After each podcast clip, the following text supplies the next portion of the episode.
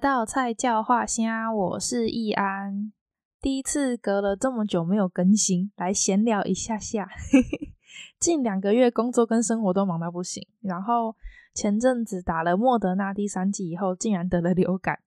本来预计那阵子比较有休息日，结果要录音的休假时间，后来都变成只能睡觉休养，躺了一个礼拜。导致现在拖到一月底才能更新，都快要过农历新年了，实在是非常的抱歉各位。那也先预祝大家新年快乐哦。哦，然后啊，这阵子没有更新，连那个粉专都没什么在管，结果流量竟然变多诶，尤其那个 YouTube 频道的订阅数，从一年累积下来少到不行，大概不到两百吧。这两个月突然翻倍，我整个傻眼到不行。嗯，可能 YouTube 演算法又跟动之类的，我不知道啦。总之，之前有讲那个特异功能的集数，点阅率特别高，也很多人在底下留言讨论。那很多人推荐我看一些书，之后会再努力跟大家分享介绍里面的内容。好啦，那今天分享的书叫做《折纸动物园》。嗯，这个我会拆成两集，和平常比较不一样的是。嗯，我打算今天先分享一篇故事，下一集再来介绍这位非常厉害的作者刘宇坤。这集之所以只分享一篇故事，是因为这本书还蛮厚的，然后它集结十五篇刘宇坤的小说，篇幅都比以前分享的书多太多了，所以时间关系，如果之后有机会再来多分享几篇，那每一篇我都很喜欢，而且非常的惊喜。今天要讲的是狩猎顺利，Good hunting。年轻人喃喃自语的声音令人不忍。他半疯半傻，为了他好，父亲把他绑在床上，留了一扇窗没有关，让远处田间的清风带走他悲伤的呼唤。你觉得他会来吗？我小声的问。会，他勾引的男人在叫他，狐狸精没办法抗拒。父亲这样说。十三岁生日的这天，是我第一次和父亲去狩猎。我清楚记得村里的人来拜托父亲的样子。他还没满十九岁啊，读了这么多圣贤书，怎么还会中这种东西的邪啊？您一定要救他！这事情如果传开，没人就再也不会上门了。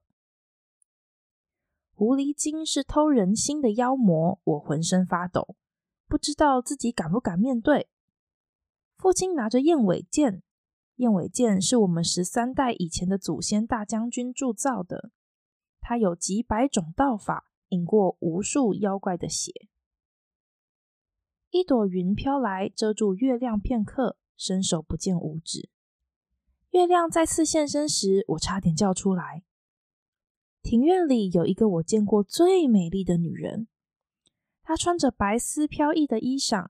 系着一条银色宽腰带，面如白雪，发色如炭，长及腰。我觉得她看起来就像唐朝美人图。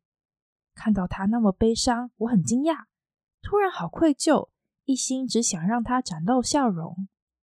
父亲的手在我脖子上轻轻一碰，我吓了一跳，回过神。狐狸精的魅力，他警告过我的。父亲从石头后面跳出，握着燕尾剑冲向他。他仿佛背后长了眼睛，闪身躲开。父亲没来得及收手，剑飞向厚重的木门。那女子看了父亲一眼，转身往庭院大门去。别站在那里，阿良！父亲对我大喊：“他要跑了！”我拖着装满狗尿的陶盆奔向他。我的任务是把这个东西撒在他的身上，让他无法变回原形逃走。那个女子转头对我微笑：“你是个勇敢的孩子。”她的声音甜美，我想永远听她说下去。陶盆在我手中，却被我忘得一干二净。泼他！父亲大叫，他的剑已经拔出来了。我懊恼地咬住下唇，这么轻易被诱惑，怎么当猎妖道士啊？我把盖子掀开，却荒唐地想着，不该把他的白色衣服弄脏。结果手抖了一下，只有一点狗尿洒到他身上，但这就够了。他凄厉的发出像狗吠的声音，却更粗野，让我寒毛直竖。我在他变身到一半的时候泼到他，所以他的脸是半人半狐狸的样子。嘴巴和鼻子没有毛，三角形耳朵愤怒的竖起。狐狸精转身碰到庭院的门，用力撞开，消失在坏掉的门里。狐狸精身轻如燕，银色尾巴在田野间留下一道闪闪发亮的足迹。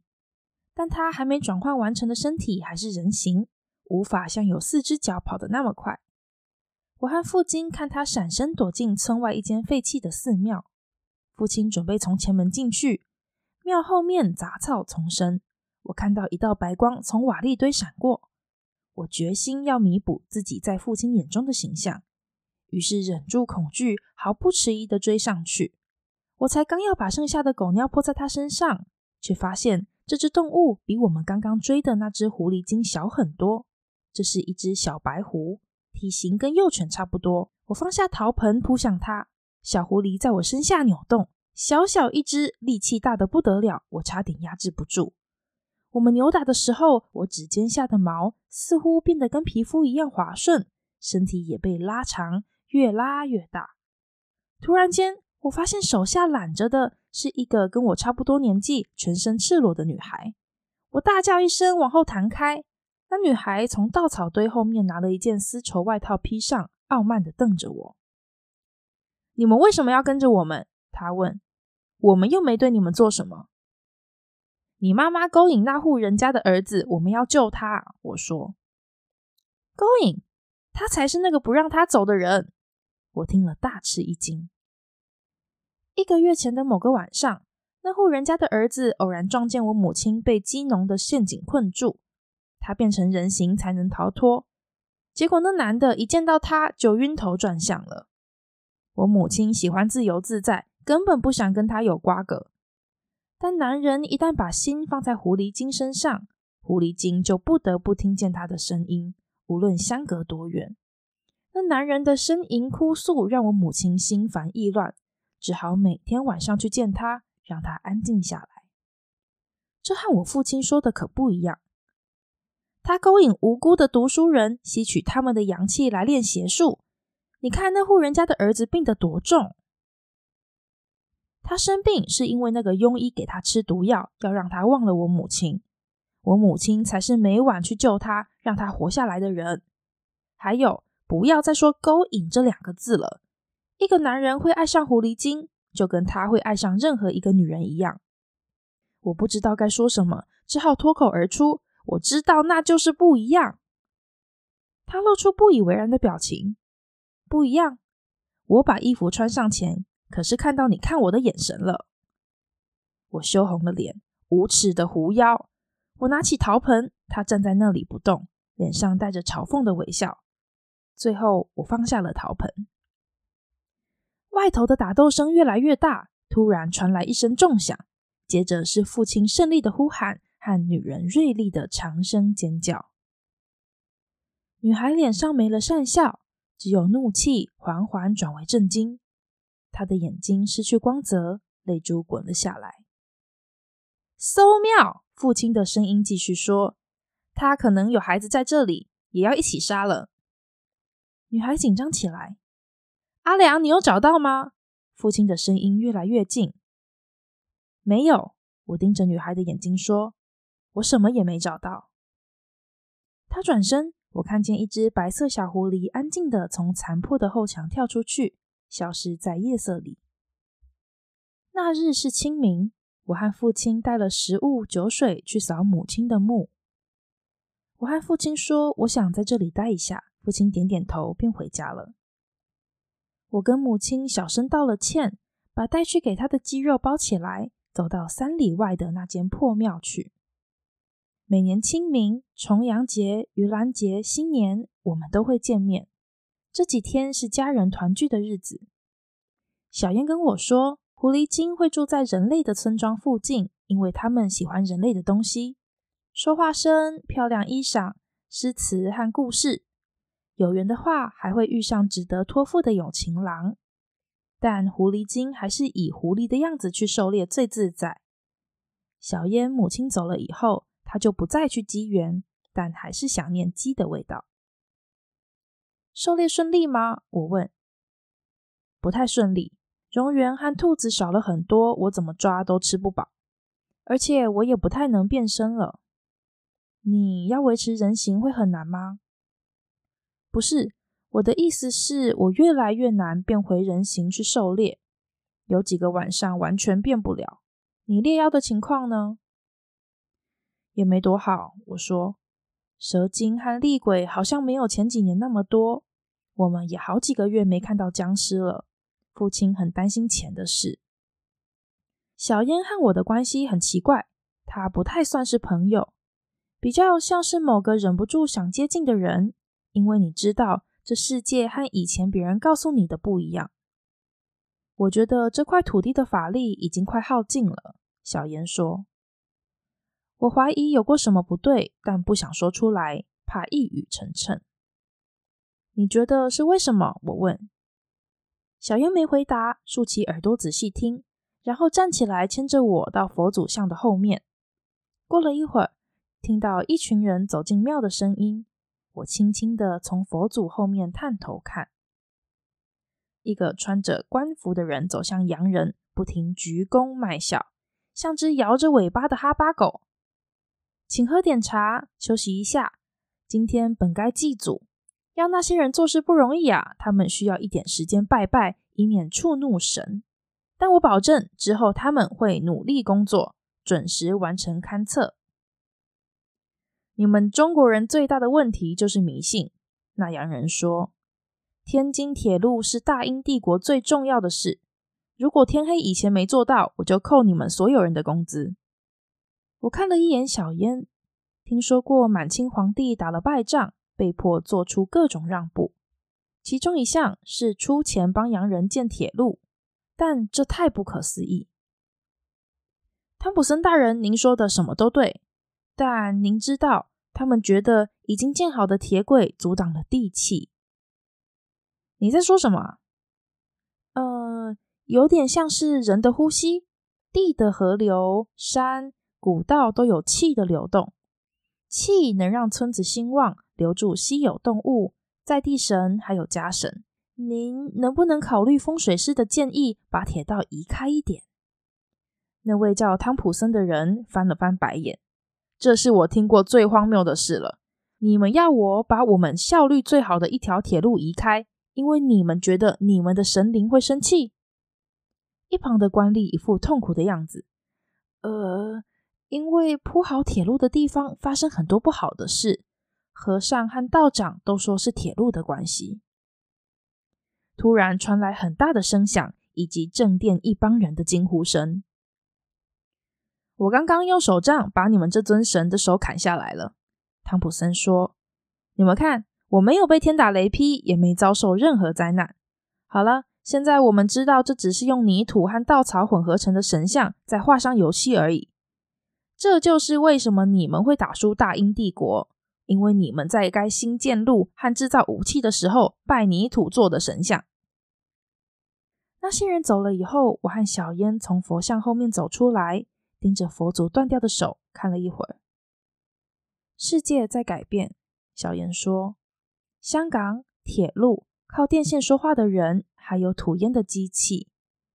茶楼里的说书人越来越常讲这些奇怪的事。”我想，这就是为什么过去的法力在消逝，一种更有力量的法术已经来了。他用没有情绪又冰冷的声音说着：“我想到越来越少人来找我们，想到父亲努力想保持开朗的样子。你要怎么办？”我问。我能做的事只有一件。小烟沉默了一下，突然出声：“我们能做的只有一件事，学着活下去。”铁路很快成为熟悉的景色，黑色车头呜呜驶过绿色稻田，后面拖着长长的火车，像一条从远山薄雾间下凡而来的龙。但火车烟囱的煤灰让铁道临近田间的稻米都死光。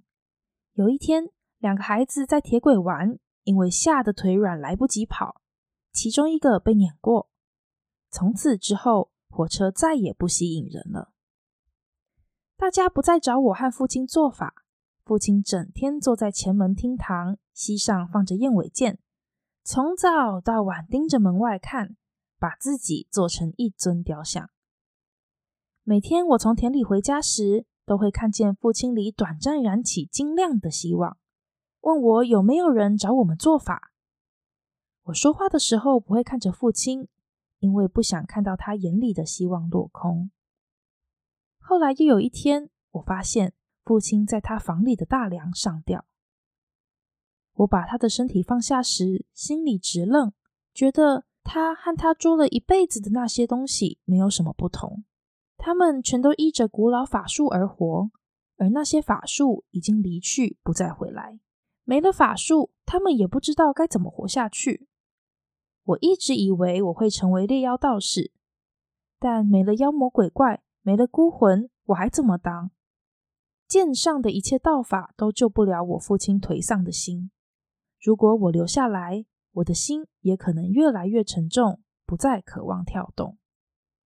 六年前在庙里躲过铁路勘测员那天起，我再也没见过小烟。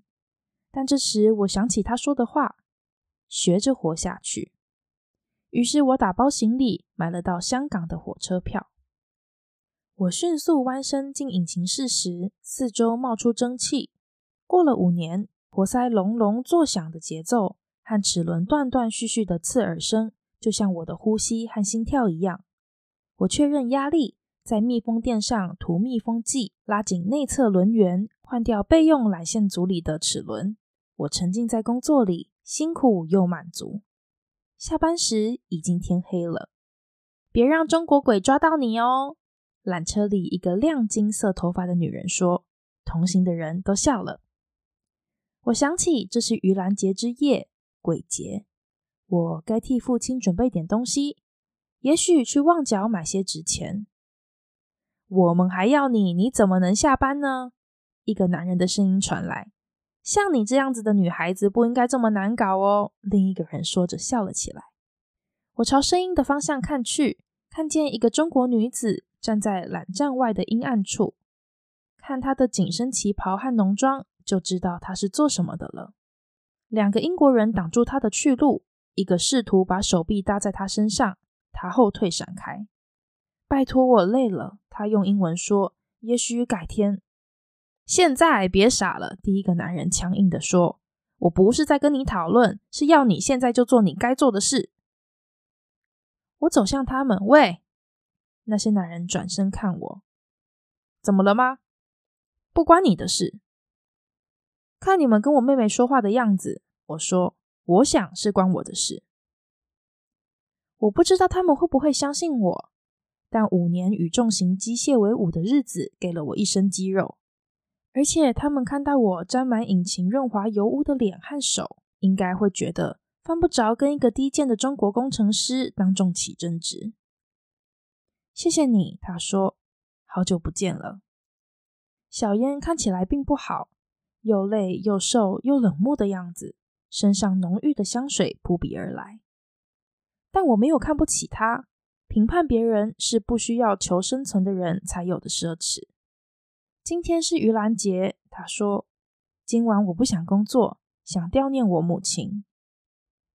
我们搭渡轮到九龙后，买了煎包、水果、红福包、一只白切鸡、香和纸钱，聊了彼此的近况。狩猎顺利吗？我问，两个人都笑了。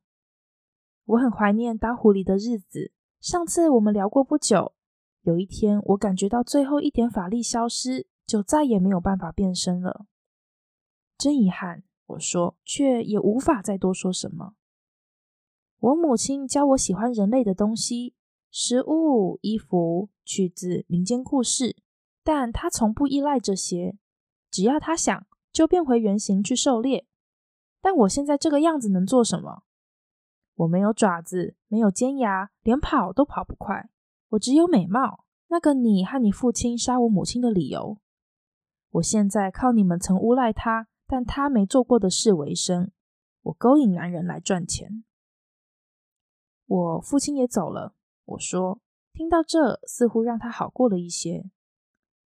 怎么回事？他问。他觉得法力没了，跟你差不多，他没办法承受。节哀顺变，我知道他也不知道该说什么好。你曾经告诉我，我们唯一能做的就是学着活下去。我要谢谢你，大概是这句话救了我。那我们扯平了，小燕说。我们沿着港口走，把食物放在水边，邀请所有我们爱的鬼魂共享晚餐，然后点香，在桶子里烧纸钱。他看着燃尽的纸钱碎片，随着火焰热气飘到空中，消失在繁星里。小英问：“既然没有法力了，你觉得鬼门今天还会开吗？”我不知道，我说：“我想鬼和人一样，有些会想办法在铁路和汽笛压缩的世界生存，有些不会。但有人或鬼能活得好吗？”他问。小烟依然能让我心头一惊。我是说，你快乐吗？整天让引擎转动，自己也像个齿轮，你开心吗？你的梦想是什么？我想不起任何梦想了。我已经全心投入齿轮和控制杆的运作，让心融入那钢铁撞击着钢铁之间的空隙。这是我不去想父亲的方法，不去想那块失去好多东西的土地。我梦到在这座钢铁和柏油路的丛林里狩猎。小燕说：“梦到我用圆形跳到屋顶上，跳到这座岛的最高处。”直到我可以在所有自以为拥有我的人面前嚎叫。他的眼睛亮起来，但不一会儿又暗淡下来。这是蒸汽和电气的新时代。在这个大都市里，除了那些住在太平山顶的人，还有谁能保有自己的原型？他问。我们整晚坐在港边烧纸钱，等待迹象出现，证明鬼魂仍在我们身边。香港的生活是种奇怪的体验。日复一日，好像没变化，但如果比较几年的改变，又几乎像住在不同世界。我三十岁生日时，新设计的蒸汽引擎需要的燃煤更少，发电更有力，引擎越来越小。街上到处是嘟嘟车和洋车，买得起的人家里大多有冷气和冰箱，全都是蒸汽发电。只要能找到蒸汽引擎原理操作书，每一本我都看。我试着用那些理论改善我负责的机器。我从了解机器的魔力中获得某种成就感。有天早上，我在修复一台破损的调速器需要小心处理的工作时，两双漆亮的鞋子停在我上方的月台。我抬头，两个男人低头看着我。就是这个人，我的主管说。另外一位穿着干净利落，看起来很怀疑的样子。就是你想到用更大的飞轮取代旧引擎吗？我听了点点头，自豪于比起原来的机器设计师，我能从机器中挤出更多动能。这个想法不是从英国人那里偷来的吧？我眨眨眼睛，愣了一下，一阵怒火升起。不是，我试着用平静的声音这样说。史密斯先生是太平山缆线的所有人，也是个热血工程师。他看到商机，预见工艺技术的进步，一定能让蒸汽动力操作自动机械，最后取代中国苦力与人力。我被史密斯先生选中，投入他的新事业。我学会修钟表发条，设计精密齿轮，和想出控制杆的妙用。我读到怎么用电铬把金属熨平，怎么把铜打造出平滑曲线。我发明出把坚硬耐用的机械接上小型标准活塞，以及气动机械装置一完成，我们就连接到英国运来的最新分析仪上，牵上巴勒城市的打孔带。这整整花了十年。现在机械手臂在中环酒吧调饮料，机器手在新界工厂做鞋子和衣服。太平山的别墅里，我设计的自动清扫机像家世小精灵般谨慎漫步。那些外地人终于可以住在这个热带天堂中，无需再想起中国人的存在。小燕再次出现在我家门口时，我三十五岁，像好久好久以前的记忆。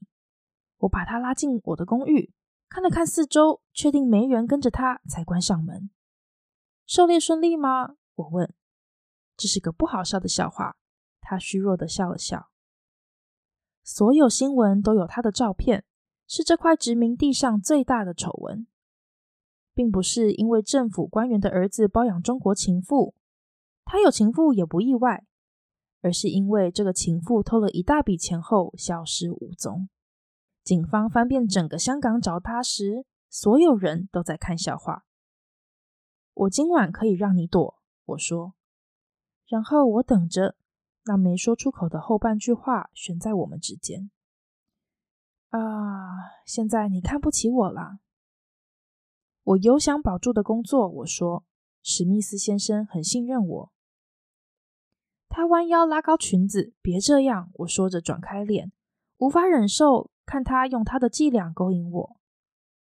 看着他说，声音里没有勾引的意思。阿良，看着我。我转头一看，吓了一跳。他的脚是闪亮的镀铬金属做的。我弯身细看，膝盖上圆柱形的关节衔接的精密。顺着腿的动作气动，促动器移动时完全没有声音。整条腿部模型细致无比，表面平滑流顺。这是我见过最美的机器腿。他给我下药，小燕说：“我醒来时腿没了，换成这个。”我痛不欲生。他跟我说他有个秘密，比起肉体，他更喜欢机器。他没办法对正常女人有反应。我听说过这种人，在充斥镀铬和黄铜的城市，欲望变得令人费解。我可以选的是由他继续把我改造成他喜欢的样子，还是让他拿掉这腿，把我丢到街上，要别人相信一个没有腿的中国妓女？哼，我想活下去，于是忍痛让她继续。小燕站起来，把剩下的裙子和晚宴手套脱掉。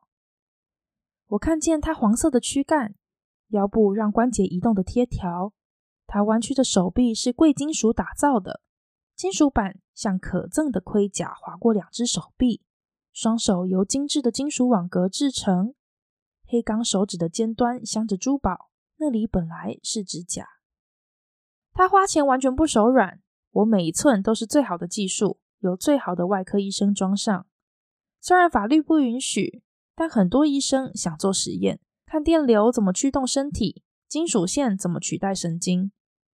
他们经常只对他讲话，好像我只是个机器。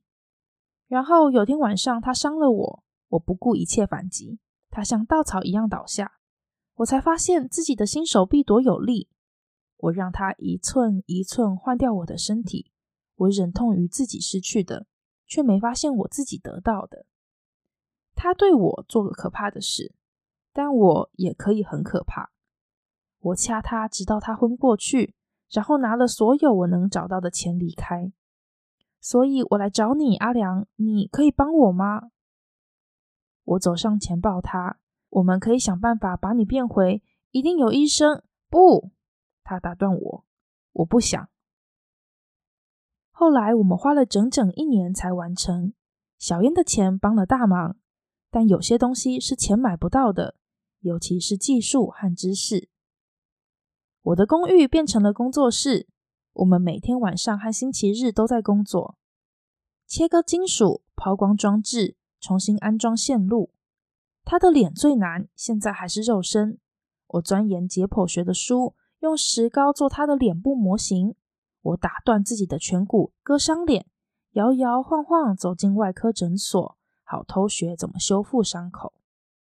我买了要价不菲的珠宝面具来拆解，学习把金属做成脸型的精致艺术。终于时候到了，月亮透过窗户在地上投射出蓝白色的平行四边形。小烟站在中间，移动她的头，是用她新的脸。几百个小型气动促动器藏在平滑的黄铜皮下，每一个都能独立控制。让他做出任何表情，但他的眼睛还是同一双，那双眼睛在月光下发亮。准备好了吗？我问。他点了点头。我递给他一个碗，碗里面装满最纯的无烟煤炭，包裹在细粉末里，闻起来像木柴燃烧的味道，像地球的心脏。小烟把碗里的东西倒进嘴里吞下去，我能看见他身体里的小型锅炉燃烧起来。随着蒸汽压力越来越大，而变得越来越热。我向后退一步，他抬起头，对着月亮大声嚎叫。那是蒸汽通过铜烟管的嚎叫，让我想起很久很久以前那野性的呼喊。我第一次听见的狐狸精的叫声。接着，它伏在地上，齿轮咔咔作响，活塞一抽一吸，流线型金属板彼此交错滑动，声音越来越大。它仿佛开始要变身了。小烟把一开始的想法画在纸上，再修改，反复修改了几次，直到满意为止。我能看见他母亲的影子，但也有更坚定、冷酷的某种新的东西。从他的构想出发，我在镀铬皮肤上设计了细致的皱褶起伏，以及金属骨架里复杂精密的关节。我装上每个链，组装每个齿轮，焊接每条金属线，为每个促动器上油。我把它拆解，再把它装回去。没错，看着所有东西动起来是个奇迹。在我眼前，它缩拢展开，像个银色的折纸作品。直到最后，一只镀铬狐狸，如同古老传说中美丽而致命的狐狸，站在我面前。它在公寓里轻轻跑动，测试它华丽时髦的新样子，试用它灵巧轻盈的新步伐。它的四肢在月光下光彩熠熠，以细致银线制成的尾巴像金边蕾丝一样高雅。一位绚丽非凡的猎人，一个古老的影像活过来了。我深深吸气，闻到火和烟、引擎油和抛光金属的味道，力量非凡。谢谢你，小烟说，偎进我的怀里。他体内的蒸汽引擎让他冰冷的金属身体温暖起来，感觉暖和又栩栩如生。你感觉到了吗？他问。我打了个冷战。我知道他的意思。古老的法术回来了，但变得不同了，不再是毛皮和血肉之躯，而是金属和火。我会找到其他像我一样的人，他说，把他们带来找你，让他们自由。曾经我是个猎妖道士，现在我还是个猎妖道士。我打开门，手里拿着燕尾剑，这是一把又老又重又生锈的剑。但仍可以完美击倒任何虎视眈眈的人。门外没有人，小烟一跃而出，像一道电光石火，轻灵鬼祟而优雅。他冲向香港大街，自由、野生，一只为这新时代而生的狐狸精。狩猎顺利，我低声说。他在远处发出长嚎。他消失时，我看见空气中一缕蒸汽升起。想象它沿着电缆铁路跑着，不会疲倦的引擎狂奔、加速，冲向太平山顶，冲向和过去一样充满法力的未来。刘宇昆的小说都是用英文写的，所以，所以我这次看的算是翻译小说。里面有几篇我特别喜欢的，除了这篇《狩猎顺利》叫做《Good Hunting》，还有《书的形状》The Book Making Habits of Select Species。还有测字，The Literomancer，还有折纸动物园，The Paper Menagerie，还有波，The Waves，和雾哀，Mono no Aware。嗯，这个发音好像是日文，那它用英文拼起来是的念法应该叫 Mono no Aware。那我我会把这些放在资讯栏，如果你们想要找那个文章的话，我不知道网络上有没有办法直接这样找到，但是可能用英文的找。会比较找得到，因为翻译可能会有一点点不一样。希望大家喜欢今天这一个故事。然后刘宇坤我会留到下集讲，然后也会讲一下《折纸动物园》这一本书的特别，还有他其他篇的故事大概是在讲什么东西，风格大概是怎么样子。好啦，那今天就先到这边，下一集应该很快就会到了，只会隔个几天吧。那我们就下次见，拜拜。